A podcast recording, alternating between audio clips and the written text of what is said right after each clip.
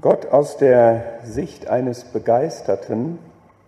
Wir haben gerade die Vertonung dieser, dieses Habakkuk-Gebets Belebe dein Werk inmitten der Jahre gehört und das ist ja ein Gebet und das habe ich auch für mich, für uns, dass wir belebt werden, dass wir begeistert werden von Gott. Ich weiß nicht, ob Sie sich so nennen würden, ein Begeisterter, eine Begeisterte, ein von und für Gott Begeisterter. Ich hatte meine Frau das noch fragen wollen, ob ich eigentlich begeisterungsfähig bin, ob ich so ein Typ bin, der sich schnell begeistern lässt. Ich glaube das eigentlich nicht. Zumindest erinnere ich mich an ein Bewerbungsgespräch, was ich hatte in einer Großkanzlei, wo man mich gefragt hat, ob ich von der Juristerei fasziniert wäre, ob ich vom Anwaltsberuf fasziniert wäre. Und unser ältester Sohn war da ungefähr ein knappes Jahr alt und ich habe geantwortet, nein, ich bin für die Juristerei, für die Anwaltschaft bin ich nicht zu faszinieren. Das ist ein zu großer Begriff. Mein kleiner Sohn, der kann mich faszinieren, aber etwas Berufliches nicht. Ich habe den Job nicht gekriegt. Die hatten eine andere Vorstellung davon, was man für ein Herzblut in den Beruf stecken sollte, als ich. Ich bin dann bei einer anderen Kanzlei un untergekommen und habe da dann aber auch festgestellt, dieses mit Haut und Haaren vom Beruf vereinnahmt zu werden, das ist nicht meins. Aber kann Gott mich denn begeistern? Kann Gott sie, mich packen mit Haut und Haaren, ganz und gar? Ist der Begriff angemessen, begeistert zu sein von Gott, für Gott? Ich glaube ja, ich glaube, das sollte so sein und das wäre auch normal, wenn das so wäre. Ich drücke das jetzt im Konjunktiv aus, weil ich es nicht weiß. Ja? Was heißt begeistert? Begeistert, habe ich mal nachgeschaut, heißt vom Ursprung des Wortes her begeistert, belebt, da ist Leben drin, da ist Geist drin wenn jemand begeistert ist, dann ist er belebt vom Geist erfüllt, wirklich. Und das ist ja dann auch ein biblischer Begriff.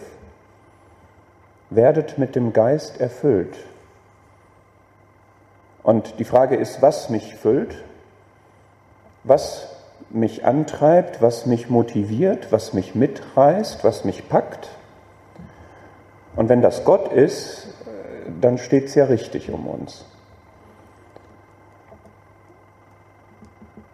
Nochmal die Frage, ist das, kann man das sein? Kann man von Gott begeistert sein? Ich glaube, wir hatten gerade in der Lesung einige Beispiele aus Hebräer 11, die da berichtet werden im Alten Testament. Oder was soll man von jemandem sagen, der für Gott alles verlässt, was er hat? Wie Abraham, der sein ganzes vertrautes Umfeld zurücklässt der immer wieder in seinem Leben Entscheidungen trifft, wo aus jeder Entscheidung abgelesen werden kann, dass Gott ihm wichtiger ist. Dann hat er doch in Gott das, was ihn erfüllt, gefunden, sodass er alles andere loslassen kann, immer wieder.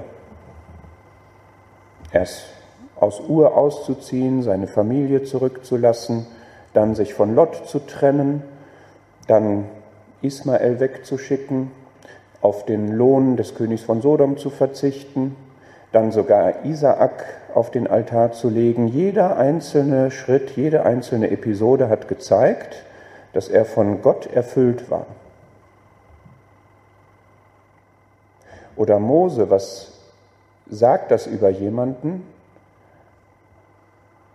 Wenn man ein derartiges Umfeld hat, in dem man groß geworden ist, da in dem Palast des Pharao und eine Perspektive hat ohnegleichen, wenn man darauf verzichtet und lieber ein, eine schmachvolle Gesellschaft dieses Volkes Israel wählt, Und die hatten etwas gemeinsam, was da gesagt wurde. Sie hatten eine Vision, sie hatten einen Blick, der zugleich weiter ging und höher ging als der eines normalen Menschen. Sie hatten eine Perspektive, sie sahen über den Horizont hinaus, sie sahen weiter, als man normalerweise schaut. Sie hatten ein Ziel und ein himmlisches Ziel. Und sie haben auch, während sie unterwegs waren zu diesem Ziel, hatten sie eine Sicht von oben sozusagen. Sie haben das Höhere gesehen. Und das ist, glaube ich, etwas, was für uns auch wichtig ist, dass wir ein Ziel haben, und zwar ein Ziel, was nicht hier auf der Erde abgemessen ist, sondern was in die Herrlichkeit, in die Ewigkeit reicht. Und dass wir auch, solange wir unterwegs sind, immer schon das Irdische aus der himmlischen Sicht sehen. Und wenn wir diese Perspektive haben, dann wird das irdische, menschliche, natürliche klein und dann erfüllt uns das himmlische, das ewige. Und dann sind wir so wie Mose, der bei allem, was ihm widerfahren ist, standhaft ausgehalten hat, als sähe er den Unsichtbaren, so heißt das in unserer Übersetzung, die ich hier verwende, als sähe er den Unsichtbaren. Ich glaube, das ist dann ein wirklich von Gott geprägtes Leben. Das sind die aus dem Alten Testament. Wer ist begeistert? Wir kennen Psalmen. Ähm, Psalm 73, wo Asaf sagt, wen habe ich im Himmel und außer dir habe ich an nichts Lust auf der Erde. Ist einer, der sowas sagt, begeistert? Ja, schon, ne? Psalm 63, Psalm 84, diese Sehnsucht, mich verlangt nach dir, mich dürstet nach dir. Würden wir so formulieren? Wenn wir mal eine Zeit lang keinen Kontakt mit Gott hatten, keine Gemeinschaft, würden wir dann sagen, mich dürstet danach? Ich sehne mich danach, ich lechze danach. Das sind alles Begriffe aus der Bibel. Ist so jemand begeistert?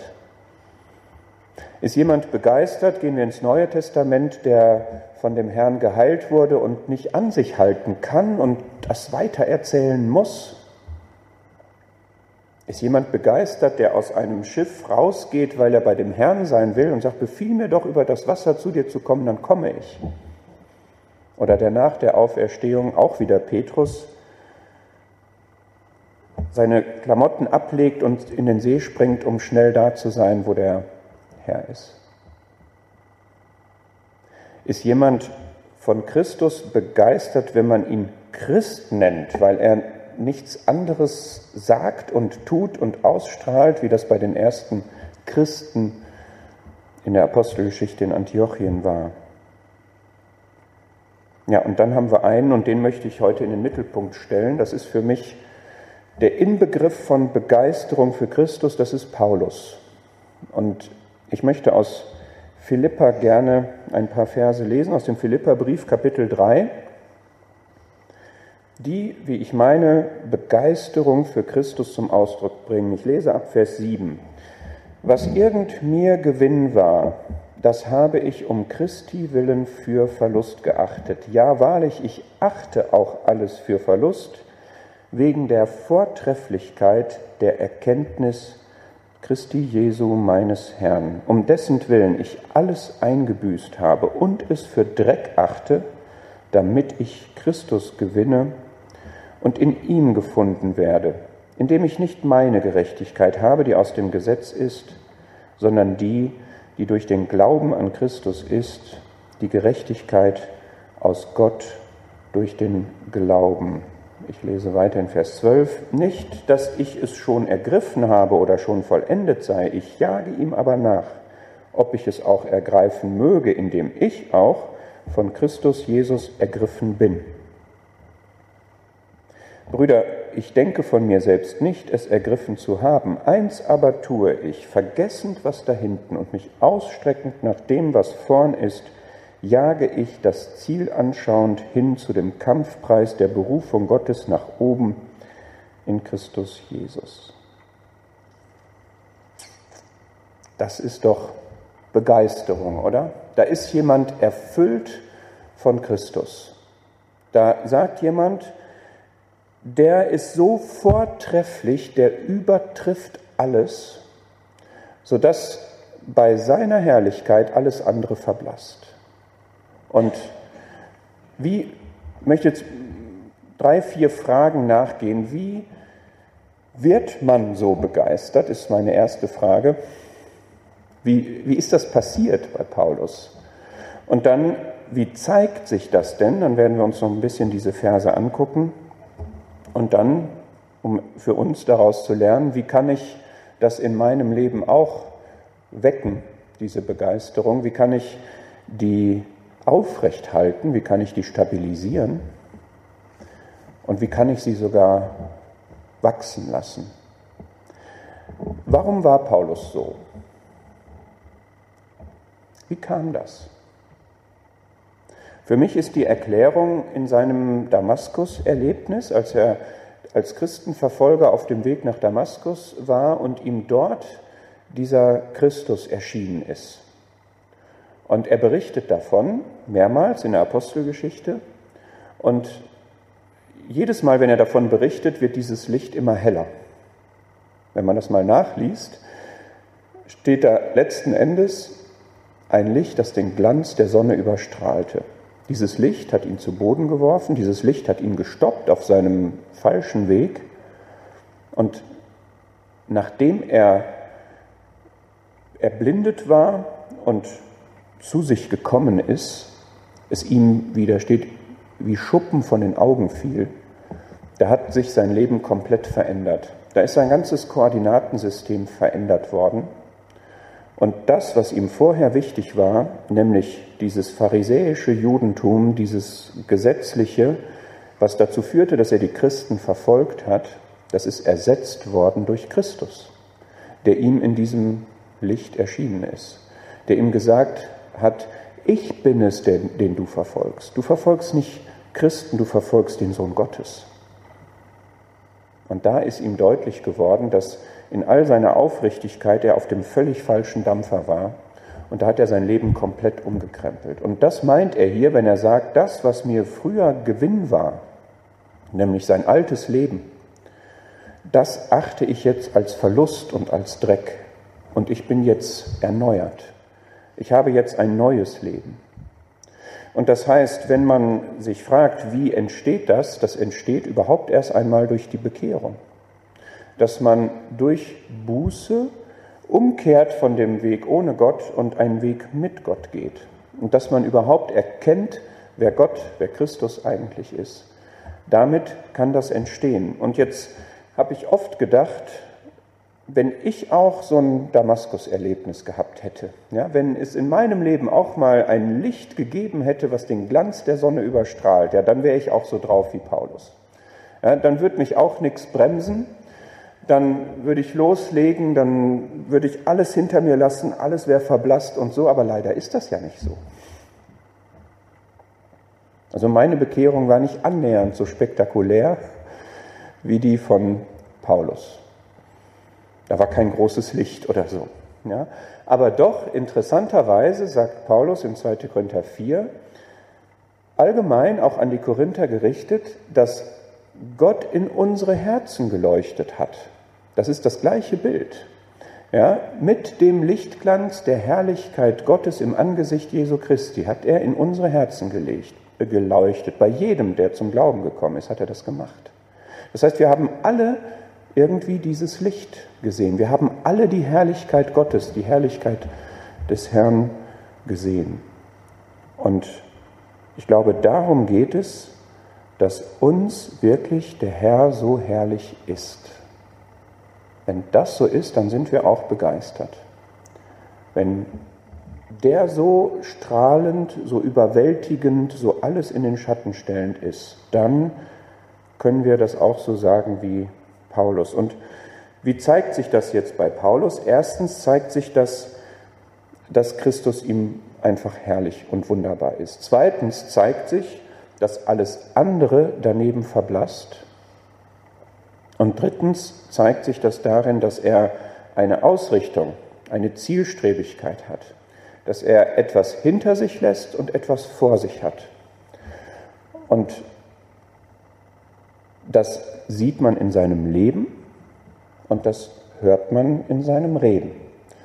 Und wenn wir begeisterte Christen sind, dann sieht man genau diese Dinge, dass der Herr uns wertvoll ist, dass andere Dinge uns nicht wertvoll sind und dass wir ein Ziel vor Augen haben und nicht rückwärtsgewandt sind, dann sieht man das auch in unserem Leben und dann hört man das auch in dem, wovon wir Zeugnis ablegen.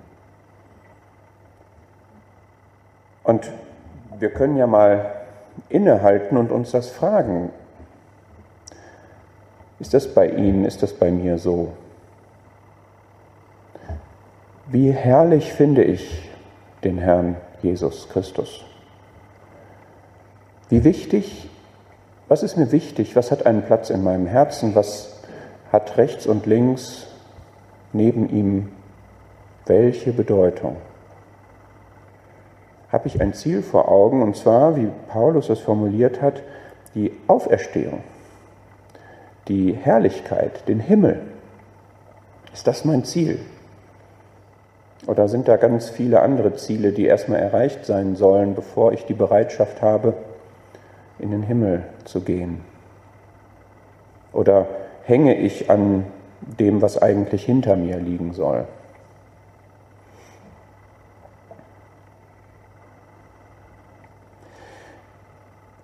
Bei Paulus war diese Begeisterung keine Emotionalität. Das möchte ich auch sagen, dass wir diesen Begriff richtig haben. Der war jetzt nicht irgendwie aufgeputscht und euphorisiert, sondern das war sehr bewusst.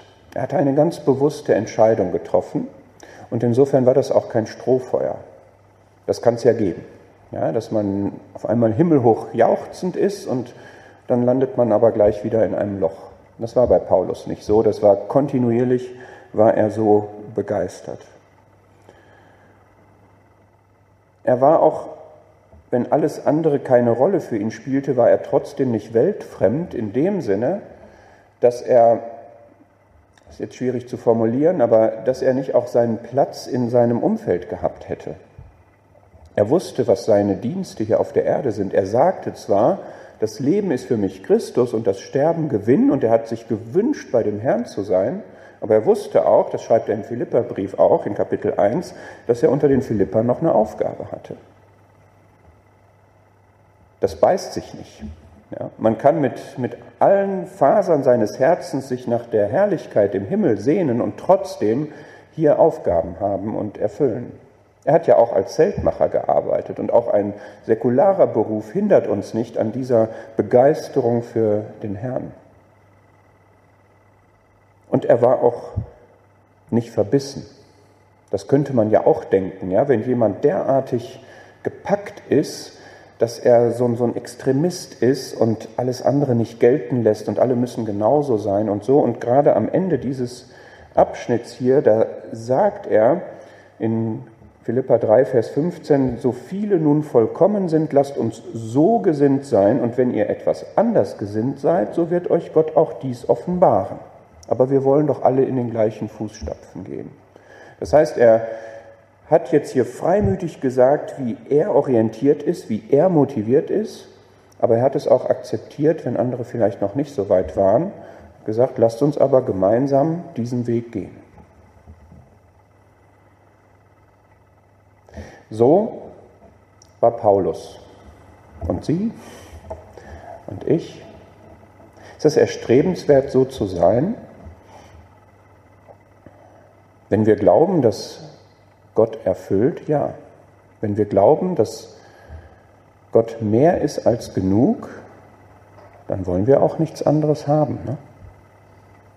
Wenn wir glauben, dass er den Sinn gibt, dass er glücklich macht, dass er Frieden gibt, dass er erfüllt, dann brauchen wir daneben auch nichts dann kann es nichts Besseres geben als diese Lebenshaltung. Und ich möchte deswegen diese Punkte jetzt nochmal für uns durchgehen, vor allem den entscheidenden. Für mich ist der entscheidende Punkt, wie wichtig ist mir Christus. Denn wenn das der Fall ist, dass der mir herrlicher ist als alles andere, dann regeln sich die anderen Dinge automatisch. Ja, ich könnte jetzt anfangen und alles Irdische und Materielle und so negieren und abwerten und so. Und das madig machen und das gallig machen und so. Aber das ist nicht der Weg, wie ich begeistert werde für Christus, sondern ich muss so rum anfangen, dass ich ihn herrlich finde. Und wenn der wirklich diese Schönheit hat, diese Herrlichkeit, diesen Platz hat, dann wird ja alles andere daneben wirklich an seinen angemessenen Platz gelangen. Was ist eigentlich an Christus so herrlich? Könnten wir jetzt mal uns ein Blatt nehmen und das mal aufschreiben. Machen wir jetzt nicht, aber fangen wir mal an und überlegen uns, wie hat er hier gelebt? Gibt es einen Menschen, der mit jedem Menschen komplett angemessen umgegangen ist, der für jeden zugänglich war, der für jeden ein offenes Ohr hatte, der für jeden die richtigen Worte hatte, der für jeden ein Herz hatte, wo jeder gespürt hat, dass er geliebt ist. Wie würden wir uns darum reißen, so einen Menschen kennenzulernen, der so ist? Wir kennen ihn, wir sehen ihn nur leider nicht, aber so ist er. Gibt es einen Menschen, der standhaft ist, wenn man ihn in die Falle locken möchte, der Widerstand leistet, wenn Unwahrheit und Lügenangriffe auf ihn laufen, ohne dabei aber unangemessen zu werden? Gibt es einen Menschen, der Gott auf Erden ist, der die ganze Herrlichkeit Gottes in sich hat und das ausstrahlt, dass wer Augen hat zu sehen, Herrlichkeit sieht? Gibt es jemanden, der immer ein offenes Ohr hat. Ich habe kürzlich mit einem Freund von mir gesprochen, so ein nüchterner Jurist, recht hochrangiger Verwaltungsjurist, der sagte so, ihm wäre jetzt mal groß geworden, dass der Herr absolut vertrauenswürdig ist. Kennen Sie einen Menschen, der absolut vertrauenswürdig ist? Erstens, dem man alles anvertrauen kann und zweitens, dem man vertrauen kann, uneingeschränkt. Ich empfinde für mich, wenn ich das jetzt so sage, dass ich das erstmal mir bewusst machen muss, dass das bei dem Herrn so ist. Das heißt, ich kann wirklich im Gebet zu ihm kommen, ich kann ihm alles sagen, das ist alles gut platziert bei ihm.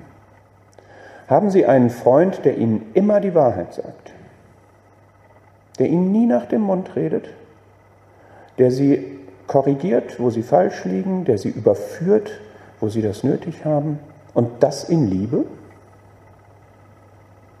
der sie nicht verletzt, aber doch korrigiert? Gibt es so jemanden? Das ist doch alles herrlich. Es ist einzigartig. Gibt es jemanden, der sie besser kennt als sie selbst? Der sie durch und durch kennt? Gibt es jemanden, der immer zutreffend berät? Wenn Sie Fragen und Rat brauchen, der immer guten Rat hat, der immer die richtige Verhaltensweise für jede Situation weiß? Das ist doch unfassbar, was wir in dem Herrn haben. Und das ist jetzt einfach mal nur diese Ebene, ihn als Mensch, wie er hier Mensch war und wie er hier gelebt hat und wie er uns jetzt auch begegnet und für uns im Himmel ist.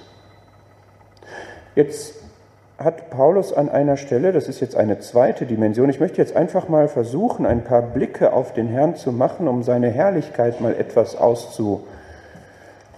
Im Galaterbrief, in Galater 2 möchte ich diese Stelle gerne mal lesen die mich sehr anspricht. Nicht mehr, Galater 2, Vers 20, nicht mehr lebe ich, sondern Christus lebt in mir.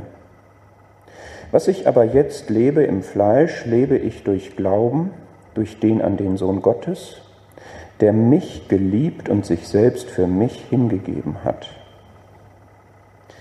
Der Sohn Gottes, alleine diese Herrlichkeit, dass er Gott ist, Gott der Sohn, wir haben Beziehung zu Gott, wir können mit Gott reden.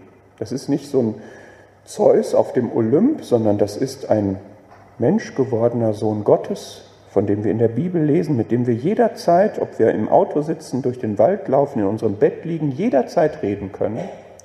Und wir werden jetzt mal den Blick richten auf die Tatsache, der mich geliebt und sich selbst für mich hingegeben hat. Wer ist der Mensch, der sie am meisten liebt? Was ist das Größte, was dieser Mensch für sie getan hat? wie viel bleibt das, was Sie jetzt im Zwischenmenschlichen erlebt haben, hinter dem zurück, wie der Sohn Gottes Sie liebt und was der Sohn Gottes für Sie getan hat.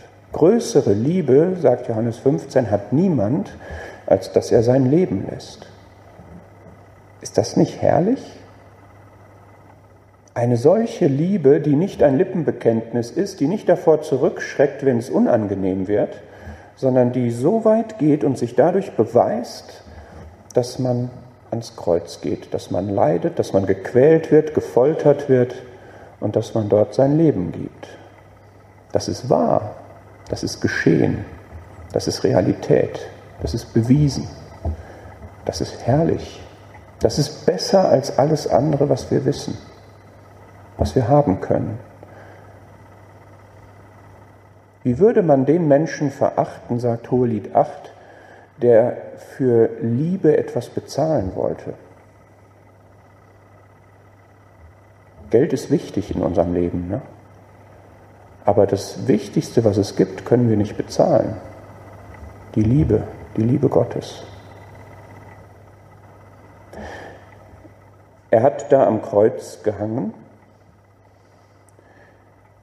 er hat da nicht nur seine Liebe bewiesen, sondern er hat uns unsere Sünden weggenommen. Das kann keiner sonst. Das ist einfach etwas Herrliches, etwas Einzigartiges, was er da gemacht hat, dass wir jetzt gerechtfertigt sind, dass wir geheiligt sind, dass wir Vergebung haben, dass wir versöhnt sind dass wir ein Leben frei mit gutem Gewissen und frei von Schuld führen können. Wie unendlich dankbar müssen wir dafür sein. Wie fühlen wir uns, wenn wir uns gegenüber jemandem schuldig gemacht haben und der vergibt uns? Wie erleichternd ist das? Wie belebend ist das? Und wie ist deshalb unsere Beziehung zu dem Herrn? Allein wegen dieser Tatsache. Dass wir sagen können, du hast mich frei gemacht wir sind durch seinen Tod frei vom Gesetz, frei von der Sünde. Wir könnten jetzt die ganze Theologie von Paulus durchgehen und würden an jedem einzelnen Element wieder Herrlichkeit finden. Und jetzt ist er gestorben und dann ist er auferstanden. Und jetzt ist er im Himmel. Und da ist auch ein ganzes Universum von Herrlichkeit. Wie beeindruckend ist es, wenn wir mal eine hochgestellte Person, einen Bürgermeister, einen ich habe öfter mit der Bezirksregierung zu tun, ein Regierungspräsident, das ist ja was. Ne? Nehmen wir jetzt so eine Bundeskanzlerin oder so. Ja, wir haben es zu tun mit dem, der über alles erhoben ist. Zur Rechten Gottes im Himmel, das ist ja alles Realität, das sind nicht Vokabeln, das sind nicht Begriffe, die da in Epheser 1 und 2 stehen. Das ist, wir, wir haben mit diesem herrlichen Herrn zu tun mit Herrlichkeit und Ehre gekrönt. Wie pompös, wenn man so ein Royal Wedding mal sieht und da ist der Thron, da sind die Kronen und da ist Glanz und Gloria. Aber was ist bei dem Herrn? Und das wird er mit uns teilen. Haben wir das verdient?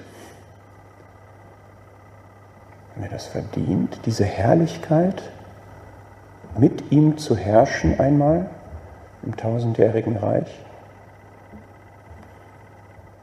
Kann uns das den Herrn herrlich machen, dass wir sagen, wer, wer diese Herrlichkeit hat, aber wirklich in jeder Beziehung, menschlich, persönlich, ethisch, amtlich, von seiner Position her, von seinem Wesen her, es gibt keinen Aspekt, wo er nicht alles andere übertrifft. Und Wir sind begnadigt, mit diesem über alles erhabenen Menschen im Himmel verbunden zu sein, eins zu sein. Und soll daneben nicht wirklich alles andere verblassen. Das, das muss doch unsere Herzen befriedigen und erfüllen, dass wir sagen, wie herrlich bist du, wie herrlich bist du und wie blass, wie mickrig ist daneben alles andere, was uns irgendwie lockt und reizt und zieht. Ich glaube, damit fängt es wirklich an, wenn wir begeistert sein wollen von dem Herrn, dass wir ihn uns wirklich ganz genau mal anschauen müssen.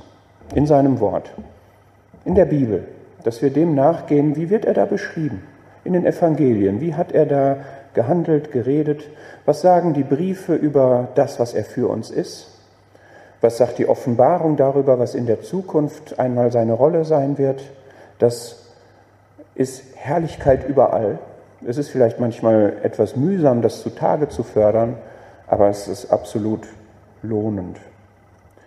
Und ich glaube, der zweite Punkt ist dann, dass das für uns Realität dann auch sein muss. Also, dass es keine theoretische Beschäftigung ist, dass wir jetzt so intellektuell verstehen, ja, diese Eigenschaft und diese Schönheit und so, sondern dass das unser, wirklich auf unser Leben Auswirkungen hat. Dass wir wirklich dadurch verändert werden das ist ja die Verheißung, die wir haben. Wenn wir ihn in seiner Herrlichkeit betrachten, dann werden wir verändert.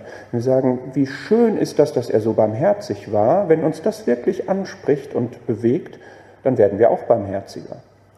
Wenn wir sagen, wie toll ist das, dass er so liebevoll war, dann hinterlässt das Spuren in uns, dann werden wir auch liebevoller, weil der Heilige Geist, den wir haben, uns verändert. Kann das dann dauerhaft sein? Oder ist das dann nur so für den Moment? Ich glaube, wenn wir das auch ernst nehmen, was Galater 2, Vers 20 sagt, nämlich Christus lebt in mir, dann ist das auch dauerhaft. Das ist eine ganz wichtige Wahrheit, dieses Christus lebt in mir. Wir haben viel Segen durch das Heil, durch die Bekehrung, durch die Neugeburt. Nicht nur, dass die Sünden vergeben sind, sondern auch das, dass Christus in uns lebt, persönlich, in mir. Das klingt vielleicht ein bisschen befremdlich, dass dieser Christus, über den ich jetzt gerade gesprochen habe, dass der in mir lebt, aber die Bibel sagt es so, das ist wahr. Und das heißt, dass diese ganze Herrlichkeit, die in ihm verkörpert ist, auch in mir ist.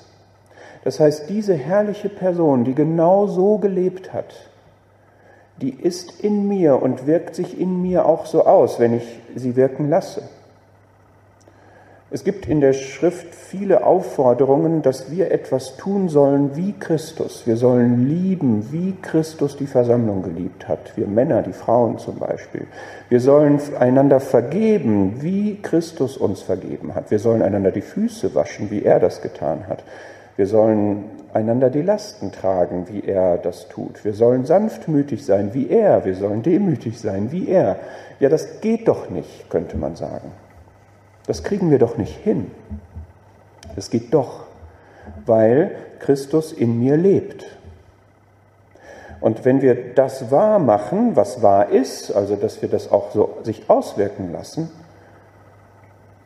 dann ist das auch Realität, dann sieht man das auch, dann merkt man das auch. Trotzdem werden wir immer da drin versagen, das ist jetzt nicht der Punkt. Ja, wir werden das nicht in Vollkommenheit umsetzen können, aber wir haben diese Möglichkeit, diese Fähigkeit. Und ich glaube, dann ist mit anderen Worten ausgedrückt das so, dass wir mit dem Geist erfüllt werden. Das möchte ich abschließend sagen. Also ich glaube, dass ob wir begeistert sind, hängt davon ab, wie herrlich Christus für uns ist. Dass das sich in unserem Leben auswirkt, hängt davon ab, wie sehr wir wahrmachen, dass Christus in mir lebt. Und ob das jetzt auf Dauer so ist, hängt davon ab, was ich gerade sagte, und auch davon, ob wir wirklich mit dem Geist erfüllt sind oder ob anderes in unserem Leben noch da ist. Ja, denn werdet mit dem Geist erfüllt. Epheser 5, glaube ich, ist etwas, was bildlich sich auf unser Inneres, auf unser Herz bezieht und von Gottes Seite aus ist das ganz normal. Der Geist ist ja in uns und wenn es nach ihm geht, erfüllt er uns auch. Er macht ja keine halben Sachen. Sagt nicht, ich fülle jetzt euer Herz mal halb mit Geist. Ja, so ist das ja nicht. Die Frage ist, habe ich noch etwas anderes in meinem Herzen, was nicht den richtigen Platz hat?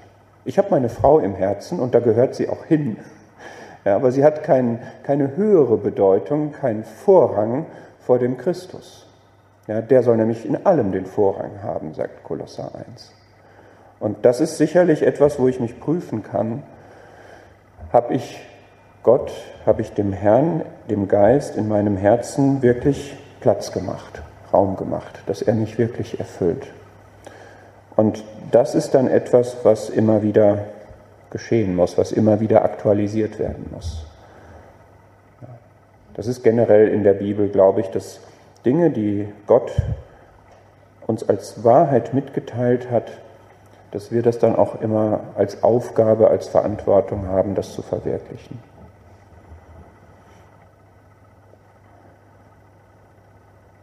Ich glaube, dass Gott alles mitbringt, um uns zu begeistern, und zwar der Herr, der Herr Jesus Christus, und dass er das verdient hat einfach, dass wir für ihn brennen, dass er unser Leben komplett packt und erfüllt und man sieht, auch wenn wir von ihm erzählen, dass es nichts Schöneres und nichts Wichtigeres gibt. Und ich glaube, das ist auch in Kontakten mit Menschen, die ihn noch nicht kennen, das, was überzeugt. Dass man wirklich von einer Person gepackt ist, wie Paulus das geschrieben hat. Ich bin von ihm ergriffen. Und das wünsche ich uns, dass das so ist, dass man es merkt und dass das uns auch zu ihm zieht. Ja, dass das wirklich unseren Wunsch groß macht. Ich möchte bei ihm sein. Ich möchte ihn sehen, wie er ist. Diese Verheißung, erst Johannesbrief, wir werden ihn sehen, wie er ist. Wir werden bei ihm sein. Was kann es Herrlicheres geben, als diese Person Auge in Auge zu sehen, die so unübertrefflich ist und mich geliebt und sich für mich hingegeben hat? Nicht mehr lebe ich nach meinen Konzepten, nach meinen Vorstellungen, sondern Christus lebt in mir. Und was ich jetzt lebe im Fleisch, in meinem Körper, hier in meinem Umfeld, da lebe ich, das lebe ich aber durch Glauben durch den an den Sohn Gottes, der mich geliebt und sich selbst für mich hingegeben hat.